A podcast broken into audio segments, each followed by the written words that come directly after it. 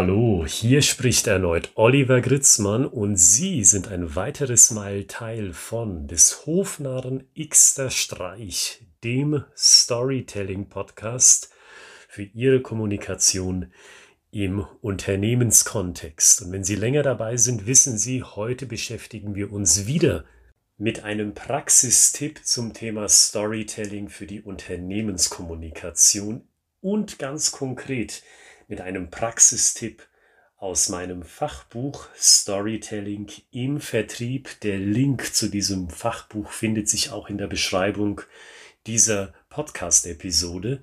Und wir sprechen hier über Inhalte, die Sie so in diesem Fachbuch nicht finden. Das heißt, Sie können einfach mitlesen, während Sie hören, sofern Sie das Buch natürlich schon besitzen, oder Sie lassen sich erstmal hier auf die Podcast-Episode ein und wenn Sie denken, Mensch, das ist ja gar nicht mal so dumm, was der Herr Gritzmann da erzählt, dann sind Sie natürlich sehr gerne eingeladen, dieses Buch sich nachträglich noch zu besorgen.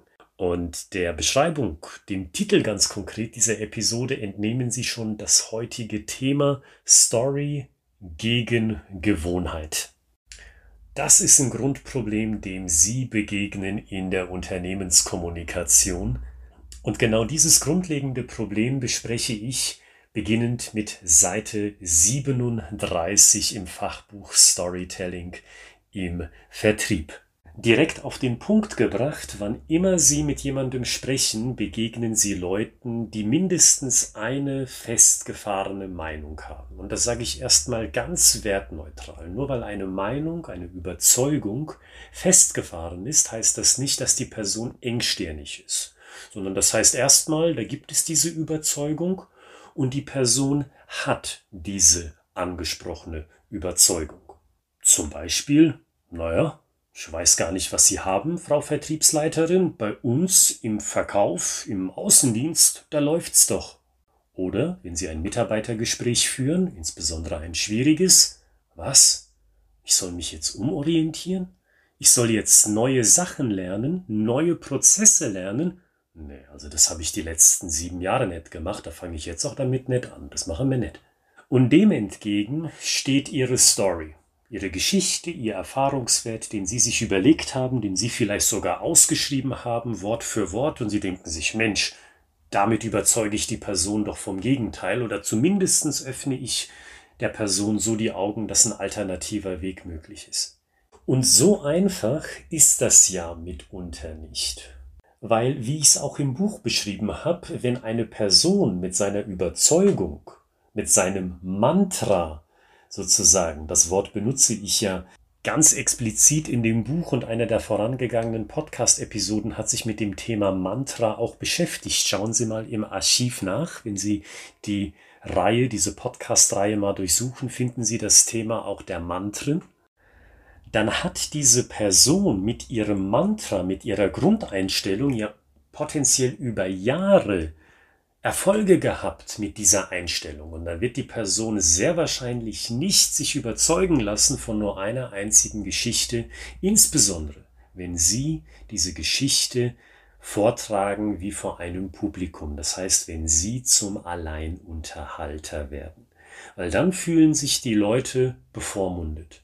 Das können Sie sich ganz leicht vorstellen, wenn Sie sich mal selber in die Situation versetzen von der oder dem Mitarbeiter, vom Kunden, vom Produktionsleiter oder in irgendeine andere Rolle schlüpfen, mit der Sie denn regelmäßig kommunizieren. Wenn Sie mal in die Schuhe des anderen oder der anderen treten und sich vorstellen, naja, da würde jemand um die Ecke kommen, der eine Geschichte parat hat, einen Erfahrungswert, aber das ist quasi ein Alleinunterhalter, dann würden Sie sich denken, jo, da versucht mir jemand was aufzuschwatzen.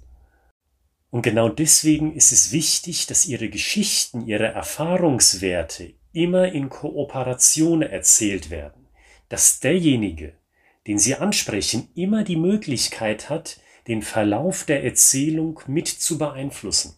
Ich hatte den Fall erst wieder letzte Woche, als ich meine Kaltakquise-Gespräche gemacht habe und da habe ich mit einem Personalentwicklungschef gesprochen und da habe ich ihm explizit also quasi Wort für Wort, wie ich es Ihnen jetzt sage, gesagt, wissen Sie, Was wir anbieten, meine Kollegin und ich, ist im Endeffekt nichts anderes, was wir beide hier machen. Soll heißen, wie kann ich Sie überzeugen, mir tatsächlich zuzuhören bei meinem Pitch? Ich glaube, das ist nicht nur für mich schwierig, sondern das ist auch für Ihre Leute schwierig. Nehmen wir mal an, für Ihre Leute im Vertrieb, im Kontext von Kunden. Das ist aber auch schwierig für Ihre Produktionsleiter, wenn Sie mit Großkunden über den eigentlichen Umfang des Projektes sprechen müssen.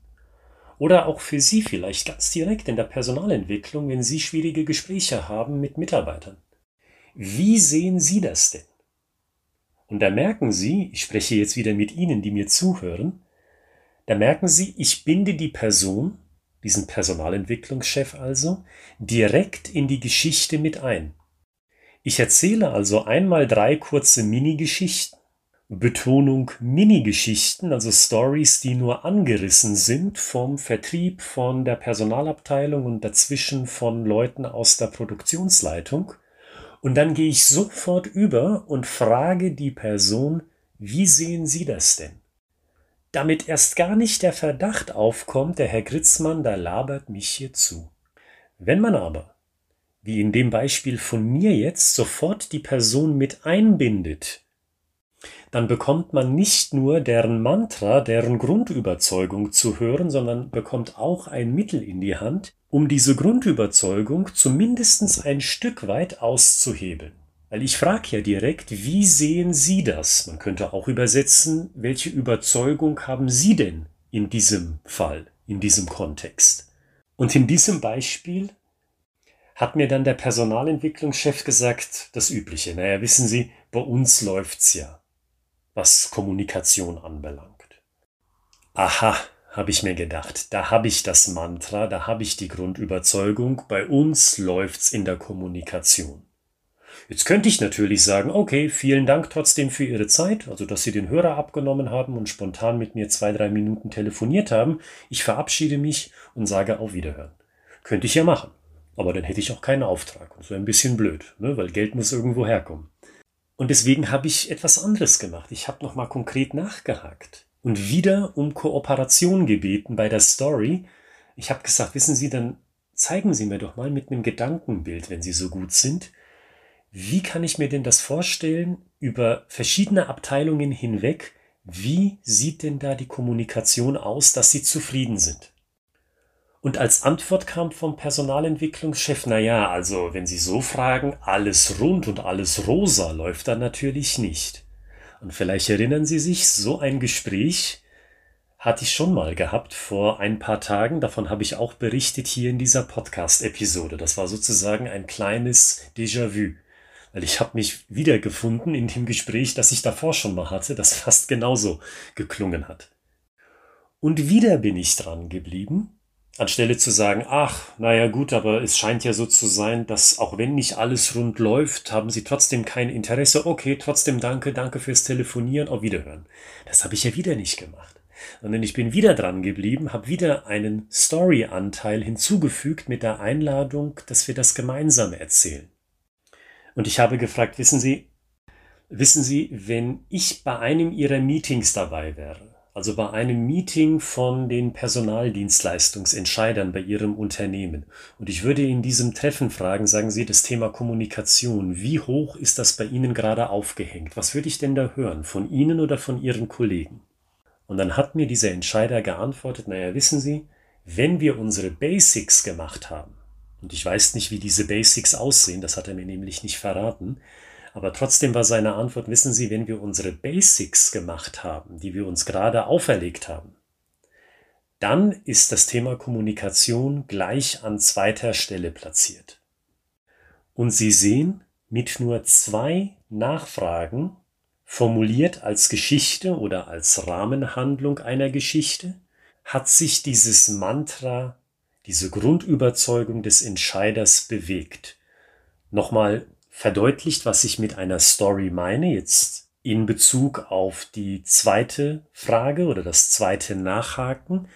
Da bin ich ja wieder persönlich geworden und habe die Frage geframed als, naja, stellen Sie sich mal vor, Sie haben ein Meeting bei sich im Team der Personalentwickler und ich wäre dabei und ich könnte eine Frage stellen. das ist ja wieder der Umriss einer Geschichte. Das ist nichts Abstraktes, sondern eine ganz konkret vorstellbare Situation. Und plötzlich sprechen wir zwar immer noch über die Grundhaltung, alles ist okay, auch wenn nicht alles rosig ist, was Kommunikation bei uns anbelangt, insbesondere im Kontext von abteilungsübergreifender Kommunikation, also nicht nur Vertrieb, nicht nur Marketing, nicht nur Produktion, nicht nur HR, nicht nur PR, sondern in der Gesamtheit gesehen.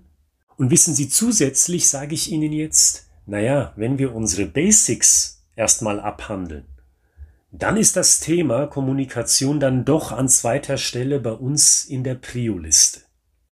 Und schon habe ich als Kaltakquise-Verkäufer die Rolle, die ich da inne hatte, herausgefunden, wie dieses Mantra, wie diese Grundüberzeugung denn tatsächlich aussieht. Ich bin der festen Überzeugung, dass die Person, der Personalentwicklungschef, ehrlich mit mir war.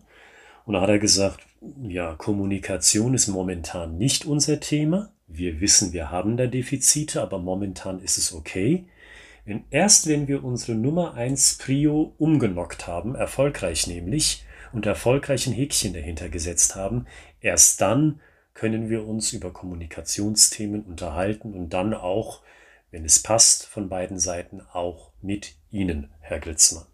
Und damit habe ich erreicht, was ich wollte, nämlich einen Termin zu bekommen für die Mitte des kommenden Jahres, wo es dann bei dem Unternehmen so geplant ist, mit Prio Nummer 1 fertig zu sein und dann kann Prio Nummer 2 kommen, nämlich Kommunikation. Was ich nicht beabsichtigt habe und auch nicht bekommen habe, ist, dass ich mit einer Geschichte da anrufe und plötzlich ist die Grundüberzeugung bei dem Entscheidungsträger vom Tisch und er denkt sich, Mensch, der Herr Gritzmann hatte so eine tolle Story oder viele kleinere Stories parat. Ich habe meinen ganzen Lebenswandel beruflich gesehen jetzt um den Haufen geworfen und ich stimme dem Herrn Gritzmann plötzlich uneingeschränkt zu.